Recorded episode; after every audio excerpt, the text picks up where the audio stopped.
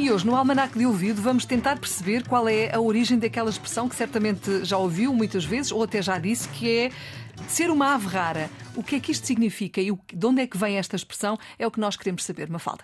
Ser uma ave rara é, no fundo, ser diferente, ter comportamentos que destoam da maioria, dar nas vistas, mas também ter qualidades pouco comuns, ser um bocadinho extraordinário. E para o bem e para o mal, uma ave rara é sempre alguém que se destaca.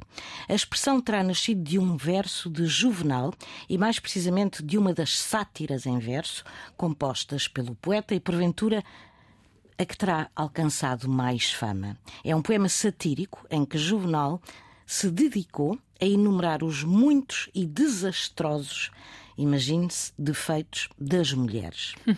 e vai daí. Nos versos do poeta surge uma frase que é: Uma esposa perfeita é uma ave rara. Ave rara na terra, quase como um cisne negro. E deste trocadilho entre a verdadeira ave rara, que é um cisne negro, e a transposição para a ave rara, que é uma mulher virtuosa, terá surgido a expressão ave rara.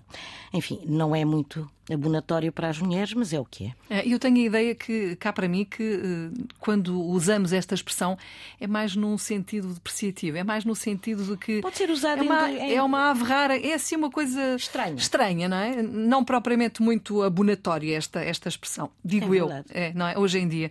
Muito bem, obrigada, Mafalda. Está explicado eh, este, esta origem da expressão ser uma ave rara. Mafalda Lopes da Costa no Almanac de Ouvido, todos os dias a esta hora na Antena 1 e sempre quiser também na RTP Play.